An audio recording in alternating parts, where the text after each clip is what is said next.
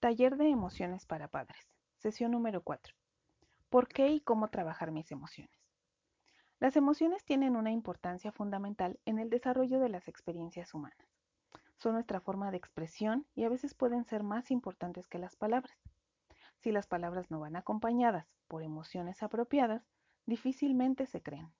Normalmente, cuando expresamos algo con emoción, utilizamos gestos, imágenes, metáforas verbales y, tonos de voz para comunicarnos mejor con otras personas nos ayudan a entender y expresar mucho más que las palabras solas.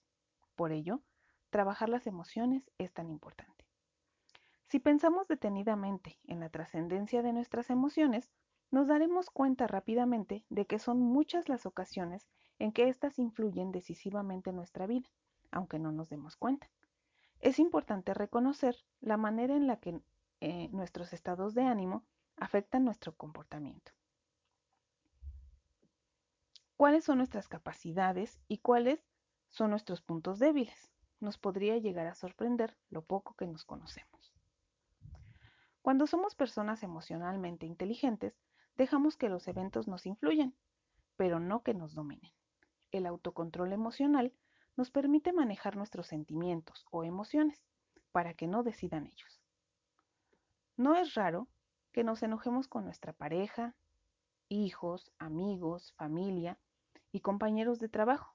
Sin embargo, si fuéramos esclavos de las emociones, estaríamos continuamente actuando de forma irresponsable o impulsiva, y luego nos podríamos arrepentir.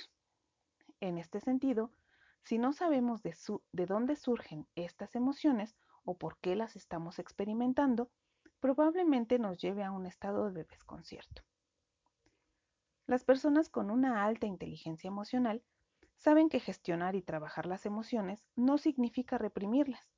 Sin embargo, también saben que cuando se está en compañía de otras personas, hay que tener en cuenta el modo en el que éstas interpretan lo que expresamos. El equilibrio siempre va a ser la clave de todas las relaciones sanas. Pero, ¿cómo podemos trabajar nuestras emociones? Bueno, pues esto no es una tarea sencilla. Sin embargo, aunque sea una tarea complicada, no es imposible.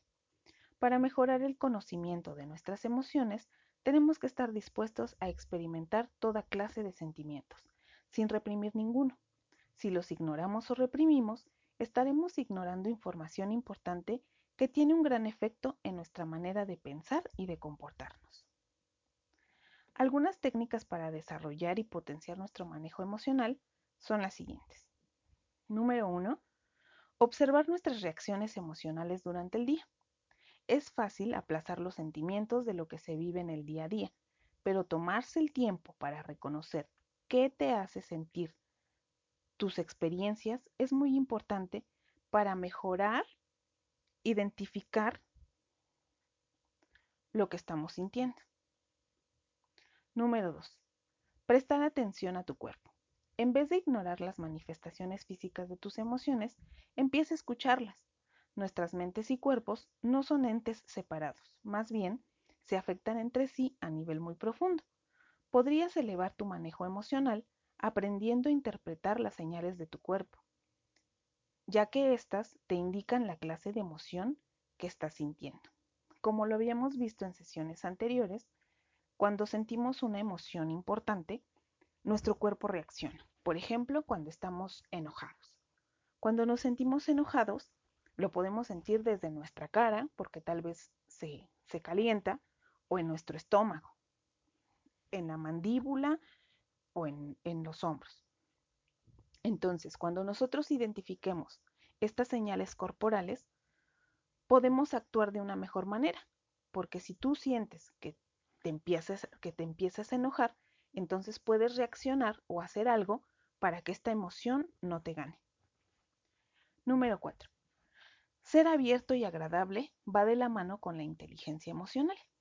Una mente cerrada suele ser un, un indicador de una inteligencia emocionalmente abierta a través del entendimiento y la reflexión interna. Es más fácil hacerles frente a los conflictos de una manera calmada y confiada. ¿Quién no se ha topado con alguna persona que se deja llevar por sus emociones. y que decimos, este, coloquialmente, que parece cerillito, ¿no? Porque sabemos que en una situación de enojo, en cuestión de minutos, puede pasar de un estado tranquilo a un estado muy alterado. Entonces, cuando nosotros tenemos un, mejor conocimiento de lo que sentimos, podemos ser más abiertos y podemos encontrar de una forma más calmada alguna solución para diferentes tipos de conflicto. Número 5. Observar el efecto que tienes sobre los demás. Para elevar la inteligencia emocional, comprender las emociones de los demás supone la mitad del camino andado. También tendremos que comprender el efecto que tenemos sobre el otro. Un ejemplo muy claro es cuando llegamos a casa molestos y nos encontramos con nuestros hijos. Y a veces reaccionamos inmediatamente y esa reacción tiene un efecto en ellos, ya sea que también contesten mal o que también se pongan de malas. Esto tiene que ver directamente con nuestra forma en la que estamos llevando nuestro estado de ánimo. Por eso, en este punto dice que es muy importante observar qué reacción estás obteniendo del otro a partir de cómo te estás comportando tú. Número 6. Disminuir los niveles de estrés elevando nuestra inteligencia emocional. El estrés es un término muy amplio y que hace referencia a la angustia que se siente debido a una gran variedad de emociones. Hay una enorme cantidad de causas que desencadenan el estrés cosa que podría convertir cualquier problema diario en algo mucho más desafiante de lo que en realidad es. Si estamos muy estresados, será difícil que nos podamos comportar de la manera que nos gustaría. Piensen en cómo es su carácter cuando están muy estresados. A veces somos muy reactivos, a veces nos enojamos, a veces somos hostiles. Entonces, tratar de disminuir estos niveles de estrés va a ayudar a que vayamos identificando mejor nuestras emociones y podamos responder de una mejor manera. Número 7. La empatía. Ser un oyente más activo y prestar una verdadera atención a lo que digan los demás nos ayudará a tener un mejor entendimiento de sus sentimientos.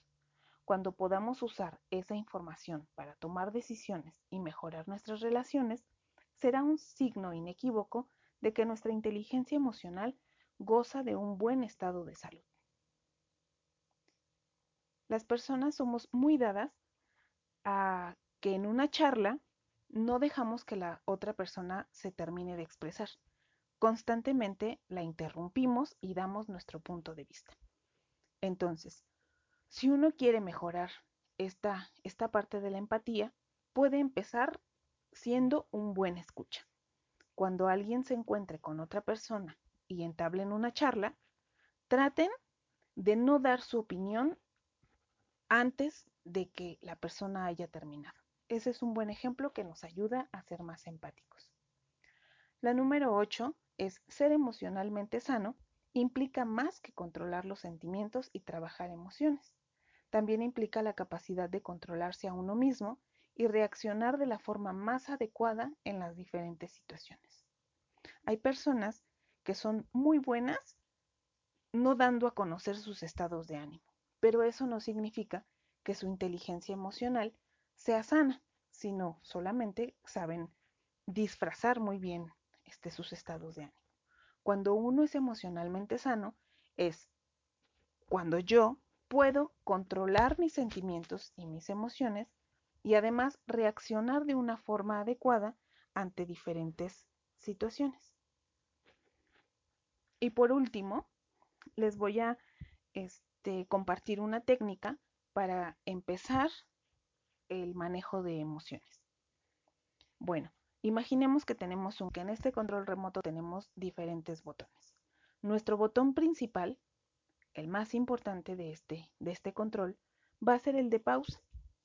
Este botón sirve, como bien lo dice, este es su nombre, para hacer una pausa ya que a veces uno necesita tomarse un tiempo para parar y pensar antes de hablar o actuar. Esto previene que uno haga o diga algo que después puede lamentar. Pero la pausa no es solamente útil para resolver situaciones frustrantes. Mm, ¿Nunca les ha pasado que cuando estamos o de muy buen humor o de muy mal humor, gastamos más? A veces tenemos esa tendencia, que dependiendo nuestro estado de ánimo, hacemos este, más compras o, o nos endeudamos con alguna cosa. Entonces, si esto le pasa, use la pausa, ¿no? Para determinar si realmente desea hacer esa compra y si no lo va a lamentar después, entonces utilice esta, e, esta técnica, esta parte de la técnica, para pensar si en una situación problemática debe de seguir adelante o debe de retirarse. Nuestro segundo botón va a ser el de volumen. Cuando uno se comunica con la persona que lo escucha, a menudo reaccionará con el mismo volumen que usted elija. Si usted grita, la otra persona comenzará a gritar también. Si tiene una conversación cargada emocionalmente, baje el volumen. Si está teniendo alguna discusión y nota que su volumen de voz ha subido, inmediatamente en ese momento haga ese, esa nivelación y vaya bajando poco a poco su nivel de voz. Esto va a evitar que esta discusión pues se convierta en pelea. Nuestro botón número 3 va a ser el de silencio o, o callado. Si una conversación se vuelve muy emocional y usted no puede abandonar el lugar, en ese momento lo que necesita es apretar el botón de silencio. Palabras puede dejar. Esta estrategia es útil porque en estos momentos dar su punto de vista usualmente va a empeorar las cosas. Entonces, al apretar el botón de silencio, permite que la otra persona exprese sus emociones sin interrupciones. Respire profundo y recuerde que tanto el estado de ánimo suyo como el de la persona con la que está hablando van a pasar, son transitorios. Entonces, a veces creemos que, que en la discusión va a ganar el que tenga mejores argumentos o el que hable más. Y a veces no es así. Entonces tenemos que identificar perfectamente cuando una discusión o alguna situación se vuelve muy incómoda, si podemos utilizar esta parte de la técnica, ¿no? Que es guardar silencio un momento, dejar que la persona hable y entonces ir nosotros este, pensando en lo que podemos eh, contestar a la otra persona. Nuestro siguiente botón sería grabar. Mientras está callado, grabe lo que dice la otra persona. Grabar es, bueno, se refiere a una escucha concentrada, intentando aprender más sobre la perspectiva del otro, ¿no? O sea, si nosotros lo, escuchamos con atención, es como si lo estuviéramos grabando. Entonces, escucharlo con atención nos va a permitir entenderlo, entender su punto un poquito más. Nuestro siguiente botón sería rebobinar. Las discusiones cargadas emocionalmente a menudo son causadas por problemas profundos, pero esto, bueno, en, en esta situación no debe apretar la pausa o el silencio porque si no, luego se olvida. ¿no? Y, y, la discusión vuelve a repetirse. Entonces, no hay una solución, solamente está dejando que, que, el, otro, que el otro hable y si usted no retroalimenta, pues entonces jamás va a haber una, una solución al conflicto. Entonces, si usted puede pausar la discusión o, irse o, salir de esa situación, pero debe regresar para poder, bueno, cuando ya se haya calmado, para poder encontrar una solución ante esta situación. Nuestro siguiente botón y el último sería adelantar. Si se encuentra en una situación de mucha carga emocional, apriete el botón de adelantar y piense en las consecuencias de sus acciones. Existen tres cosas que siempre debe de preguntarse antes de decir cualquier cosa. La primera es, ¿esto necesita ser dicho? La segunda, ¿esto necesita ser dicho por mí? Y la tercera, ¿esto necesita ser dicho por mí? Recuerde que nunca debe tomar decisiones permanentes basadas en una emoción que va a ser transitoria, que va a pasar. Entonces, muchas veces cuando nosotros discutimos con otra persona, generalmente sabemos cómo, cómo se va a ir desarrollando esta discusión. Entonces, si usted piensa que algo de lo que va a decir está de más, no lo diga, ¿no? Espere, trate de resolver de una forma diferente, trate de ir manejando esta situación de una forma diferente y entonces se va a encontrar con resultados diferentes. Esto, eh, el, ejemplo que, les estoy dando es en una situación de, conflicto, ¿no? Pero también puede llevarse en una situación de miedo o de desagrado. El, el identificar nuestra emoción claramente nos va a dar la solución más adecuada ante las diferentes situaciones que pudiéramos estar experimentando. Es muy importante que ustedes empiecen a reconocer y a trabajar sus emociones, ya que sus hijos son el reflejo de ustedes y de cómo manejan estas emociones.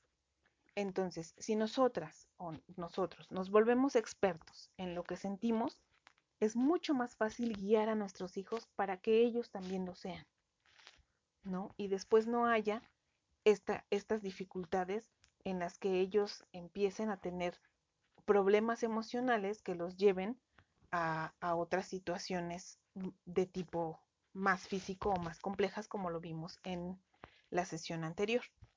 Entonces es importante que ustedes se vuelvan unas expertas en sus emociones para que puedan de esa forma transmitirlo a sus hijos. Mm, a continuación, les voy a dejar algunas tareas dos tareas sencillas, dos ejercicios sencillos que me gustaría que, que realizaran para que pudiéramos tener un poquito más claro este, lo que se vio en esta sesión. Muchas gracias.